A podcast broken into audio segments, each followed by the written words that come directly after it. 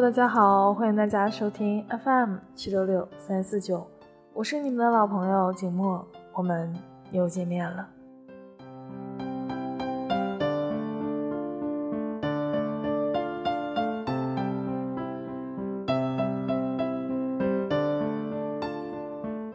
今天的静默想为大家分享的文章和一个人有关，这个人就是高晓松。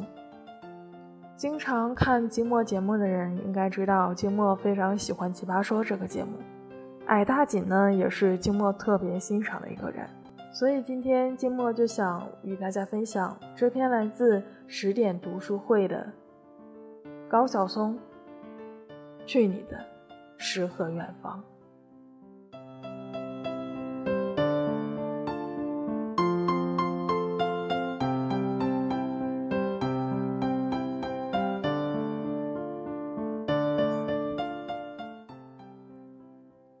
生活不止眼前的苟且，还有诗和远方。这是他妈妈告诉他的，他一直都记得。愿你一生温暖纯良，不舍爱与自由。这是他写给他女儿的，饱含一个父亲最深的爱。大抵全天下最美好的祝福就是这个样子了。不是挣多少钱，有多少套房，生活是多么的富裕，这些都不是。我希望你能够过得很好，你会是一个温柔善良的人，你有自己所热爱的东西，不管现实变得怎么样，你都愿意花一生的时间去追求它。高晓松是有与生俱来的优越感的。他曾经说过，在他家，硕士就相当于文盲一样。只要在一般人来看，这句话是何其狂妄的语气呀！但事实就是如此。他家里的每个人都不是一般人。可以这样说，高晓松一出生就是头顶着光环的。外公张维是两院院士，同时也是深圳大学的创办者。外婆陆世佳是著名的流体力学专家，同时也是著名的教育家。舅舅张克乾是清华无线电电子系的系主任。舅公世纪末是民国四大名医之一。父母都是清华大学的教授，母亲张克群还是著名的建筑学家，也是梁思成的学生。父母离婚后。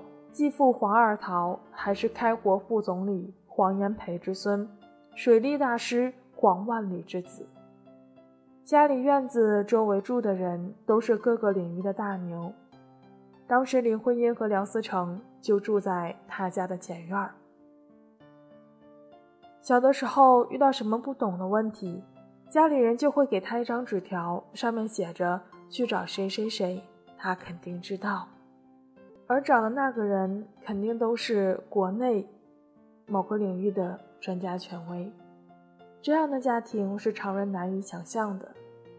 后来在京城最好的高中之一北京四中念完高中后，考上了清华大学，而且还是清华四大系之一的电子工程系。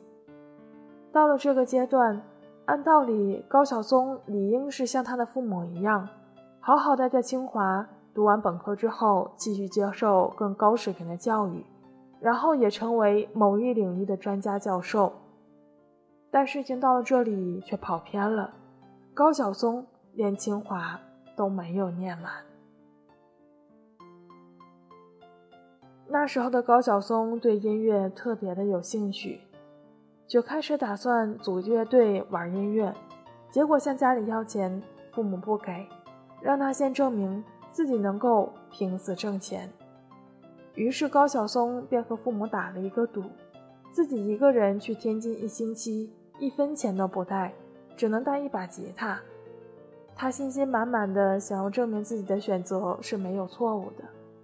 但是让高晓松没有想到的是，在那个年代想要拼死生活是很困难的。在天津的第一天弹了一天的琴，一共就挣了五毛钱，其中三毛二还是一个北京人看他是老乡才给的。而当时的高晓松非但没有盘算之后的六天该怎么过，反而用其中的四毛七买了一包烟。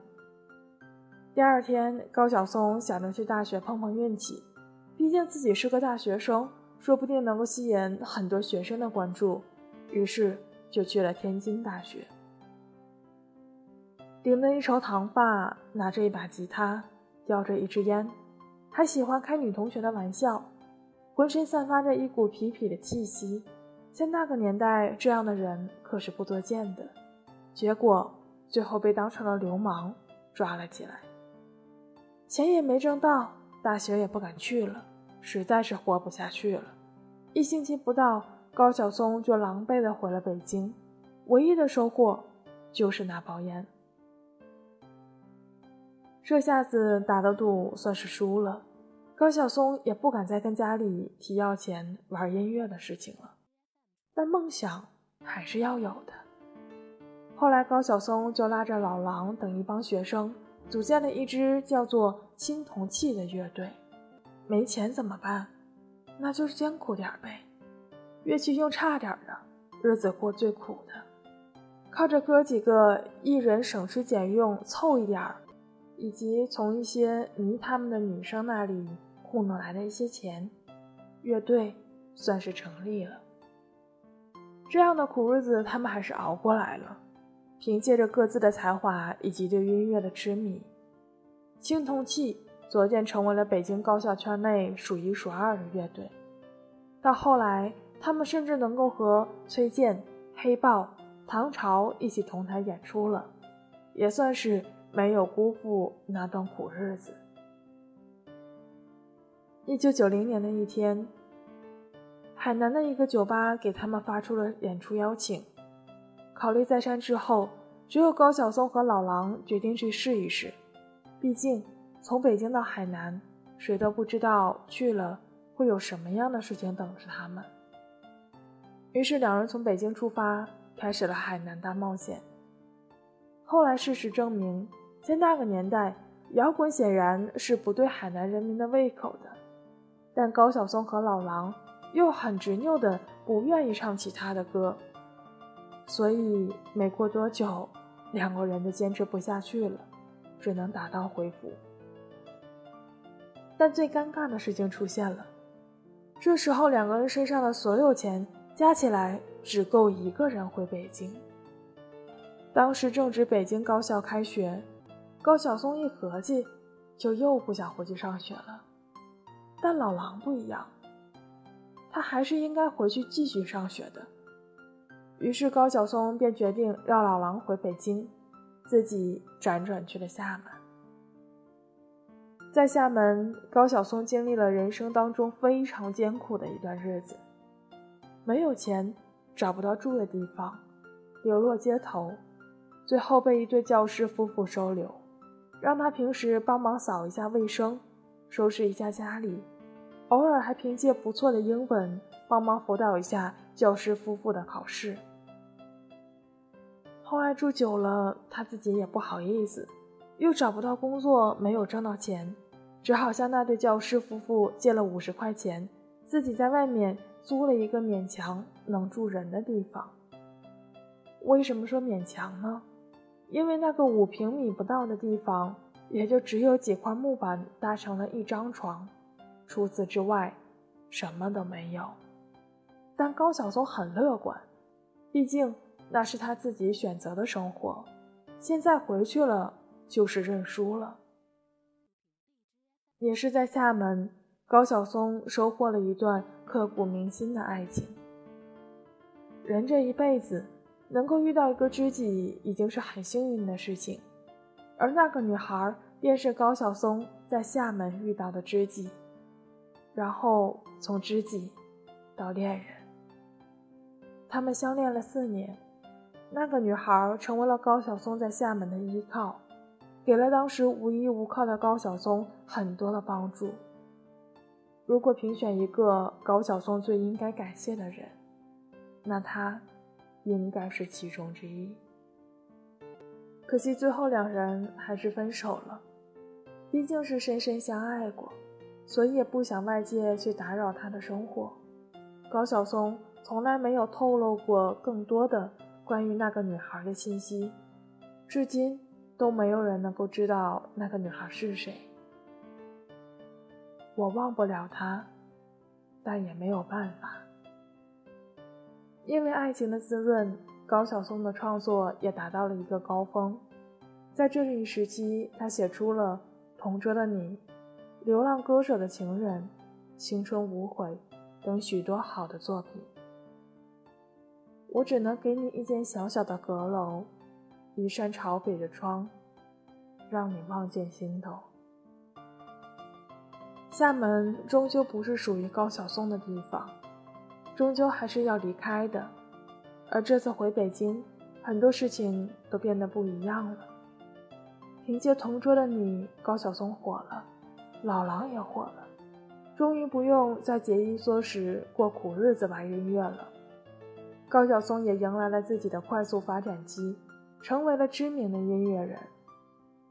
后来，光写写歌已经无法满足高晓松了，他又当起了制作人。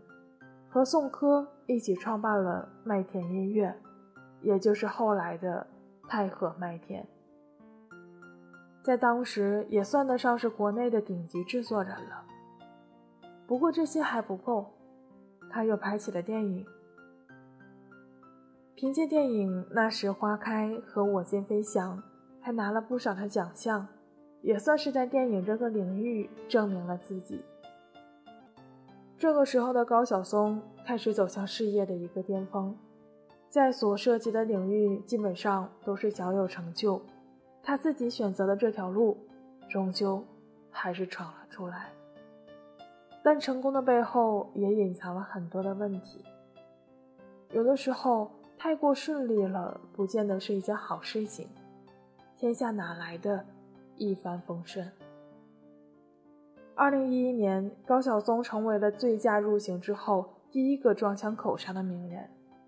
各大报纸头条、微博热门话题，顿时让高晓松处于风口浪尖。所有的人都在骂他，这并不是什么好事儿。这突如其来的一切，让本有些浮躁的高晓松开始冷静下来。原本辩护和量刑的时候还有周旋的余地，但是高晓松拒绝了。他说：“错了，就是错了。是的，错了就该全力去弥补错误，错了就不应该选择逃避。这一错就是六个月的拘役。但身在看守所的高晓松并没有闲下来，难得有那么多的时间是属于自己的，能够去做一些自己之前想做却没有时间做的。”能够重新审视一下自己这一路走来的心理路程。他在狱中找回了自己的诗和远方。没有手机、电脑，也没有笔，就找一根笔芯，用早上喝的粥裹上纸糊，自制了一支笔。翻译了马尔克斯的《Memories of My Melancholy Heart》，并将其中文译名为。今年种柳，没有表，不知道时间，就拿塑料瓶子扎个口。看新闻联播时，装满水开始漏，看完之后正好漏到一个位置，用黑色标记一下，这样就知道半小时是多久。他甚至还有教看守所因为年少不懂事而犯事的小青年写诗，还在那个屋。掀起了一股人人写小诗的小高潮，这也算过了一把文人墨客的瘾。闲暇时就听看守所各位狱友的故事，有混黑社会的，有打架斗殴的，有偷摩托车的，反正都是犯了事儿才进来的。那一个个故事，有的比电影演的还要精彩。甚至他还在看守所里认了个大哥。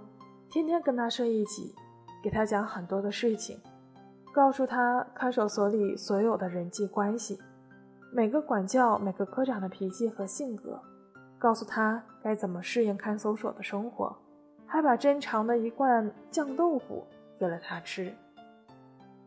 还有一个年轻人是个孤儿，但人品很端正，是很正派的一个人，只是犯的事儿有点倒霉。在当服务员的时候，有客人喝醉打了他，他实在忍不住就还了两下手，把人家眼眶打裂了，于是就进了看守所。这个年轻人为人非常的老实诚恳，高晓松给他说，让他出来之后去给自己当助理。他特别的高兴，一直怀着希望等着出来的那天。结果后来高晓松的经纪人和家人都反对，说怎么找一个刑满释放的人？不得已，高晓松只好给了他一笔钱，让他报了新东方学厨师，说希望他以后能够好好过。就这样，时间过得很快，书还没有翻译完，故事还没有听够，六个月。就结束了。后来高晓松说，这六个月是他人生当中很快乐的一段时光，因为可以心无旁骛的做自己喜欢做的事儿，也不担心有其他外界因素的干扰，还把自己过去的几十年认真的反思了一遍。现在回过头去看，这半年的经历对于高晓松来说，并没有成为一段煎熬的时光。反而丰富了高晓松的阅历，也让之前过得太顺的高晓松冷静了下来，好好的沉淀了一次。这之后，高晓松又以自己为案例，拍摄了一部关于醉驾的公益宣传片，没有一丝作秀的成分。他说，想要通过自己的反面案例来警醒更多的人，远离酒驾，远离醉驾。看得出来，在经历了这六个月沉淀之后，以前那个膨胀、狂妄与自大的高晓松，多了几分成熟与稳重。凭借诚恳的认错态度和积极的反思，以及在狱中的良好表现，高晓松这次的入狱的经历，不但没有成为他自己的黑点，反而成就了知错就改的正面事例。如今的高晓松身份还真是不少：音乐人、词曲创作人、制作人、导演、脱口秀节目主持人，这些都是他。同时，他也是阿里娱乐战略委员会的主席。不仅如此，高晓松这三个字也已经成为了一个大 IP。本来就不缺乏内容的他。在内容方面的耕耘，也收获了不少的粉丝与惊喜。从小家庭的熏陶，加上丰富的人生经历，如今的高晓松做得了音乐，讲得来文学，侃得了历史，聊得了天文政治，在大众所熟知的知识范围内，很少有高晓松知识空白的地方。去了几十个国家，认识了很多的人。车买了一辆又一辆，又卖了一辆又一辆，走走停停，俨然是一个浪子。增长的不只是体重，还有丰富的阅历和说不完的故事。这一路看人事，看历史，看建筑，看政治，看异域风情，看风花雪月，看春去冬来。于是后来有了奇葩说、小说。小松奇谈、矮大紧直北等爆款节目，如果没有这些年积累下来的丰富学识和阅历，肯定无法支撑起这些节目的内容的。所以，如果以后某一天我们成功了，等到那个时候回过头去看看自己之前的经历，会发现那些都是自己的一笔财富。白大锦曾经说过：“你应该始终相信努力的意义，因为未来的那个你，一定会感谢现在拼命努力的你。”你可以拒绝吴彦祖的颜值，但却无法拒绝高晓松的才华。中了高晓松的毒，他真的是无药可救了。奇葩说里的他风趣幽默，妙语连珠，一把扇子在手，举手投足之间又透露着书生意气和浪漫情怀。小说中的他，各种犀利的观点，各种流行的词汇，各种不为人知的内幕，都给你娓娓道来，像极了一个说书先生。小宋奇谈中的他，天文地理、海外见闻、中西野史，话说古今。嬉笑怒骂，指点江山，风趣幽默地向你讲述，简直就是活的大百科全书。很多人都说，好看的皮囊千篇一律，有趣的灵魂万里挑一。那么高晓松，便是这万里挑一的一个。天生优越，但也懂得知错就改。没有完美的人，但却可以不断完善自己。而高晓松就是一直在让自己变得更好，因为热爱人热爱，不管身处一个什么样的环境，都能够保持初心，都能够心怀诗和远方，都能够更好的去生活。我们不知道高晓松到挨大紧到底经历了多少事实，我们也很难去猜测他做的那么多事情是为了什么。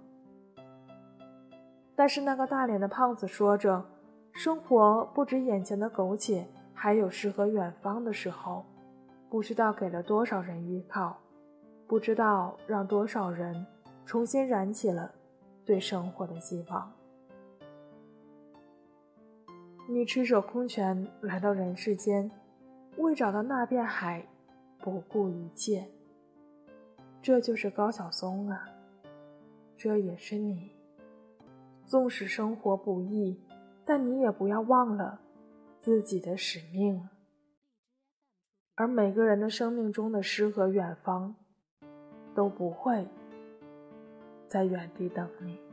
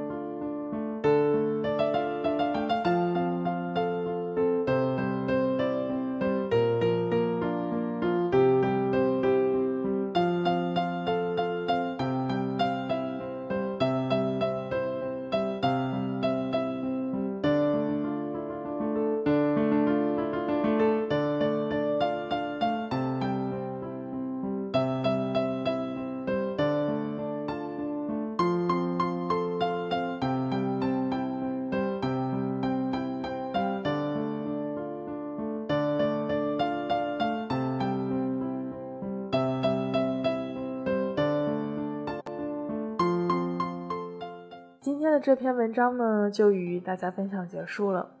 听完这篇文章，大家对高晓松是不是有了不一样的理解呢？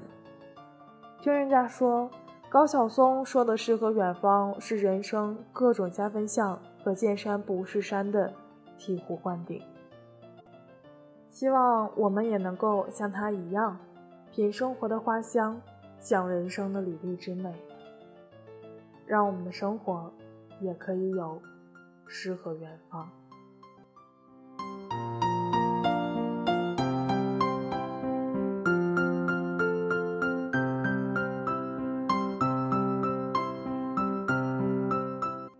大家现在听到的这首轻音乐呢，就是来自高晓松的《睡在我上铺的兄弟》。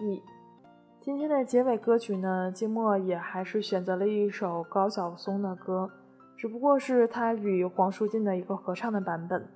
他们合唱的《同桌的你》和《谈恋爱》，下面就让我们来一起欣赏一下才子的歌声吧。嗯，不过说实话，金默还是感觉唱的有点假腔。下期节目让我们不见不散吧。大家好，唱两首老歌，一个是我十九岁时候写的，一个是黄老师十八岁时候写的。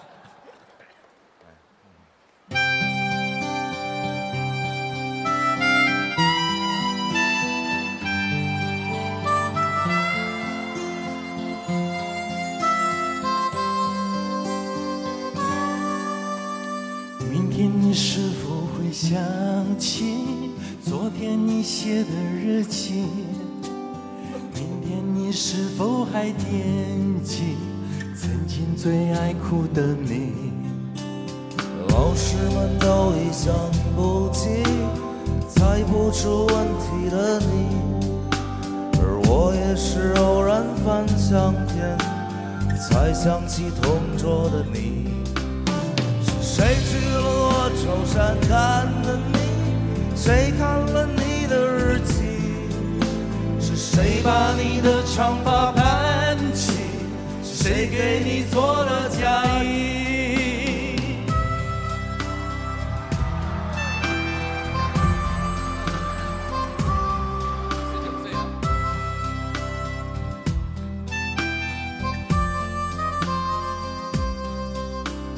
你从前总是很小心，问我借半块橡皮，而你也曾无意中说起，喜欢和我在一起。那时候天总是很蓝，日子总过得太慢。你总说毕业遥遥无期，转眼就各奔东西。是谁娶了我愁善感的你？谁安慰爱哭的你？是谁看了我给你写？谁把它丢在风里？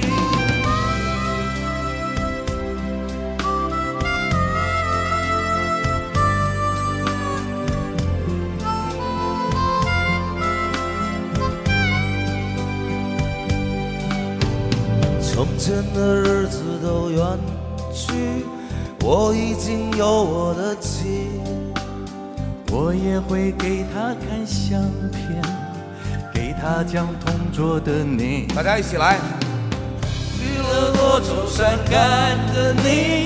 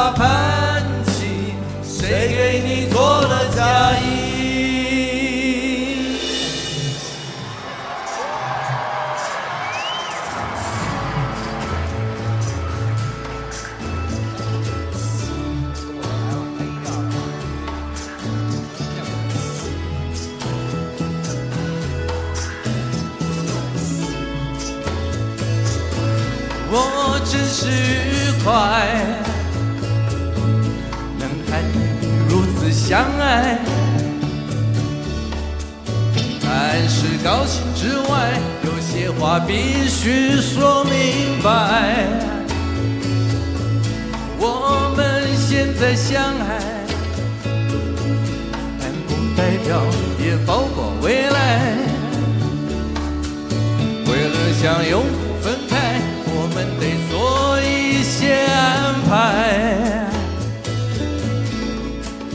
我们要天天思念，但不要天天相见。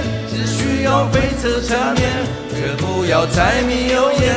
有共同生活经验，却不用共同的房间。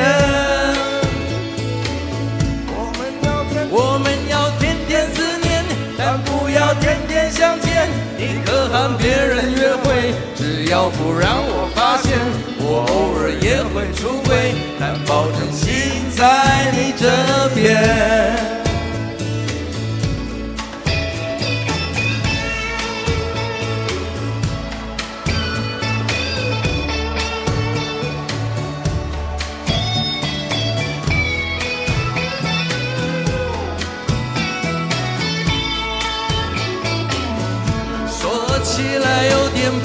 爱，爱，但是又何奈？我想自古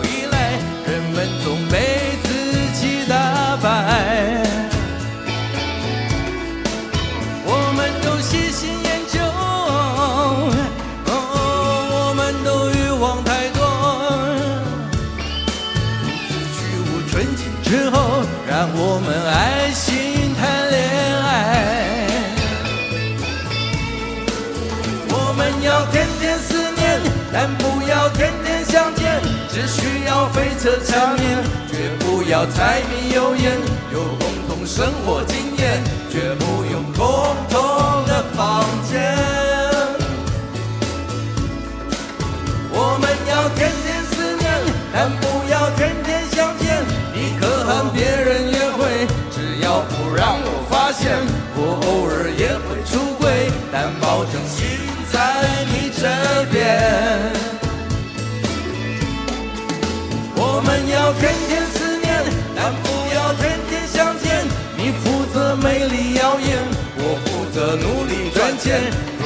想倒过来演，我当然也。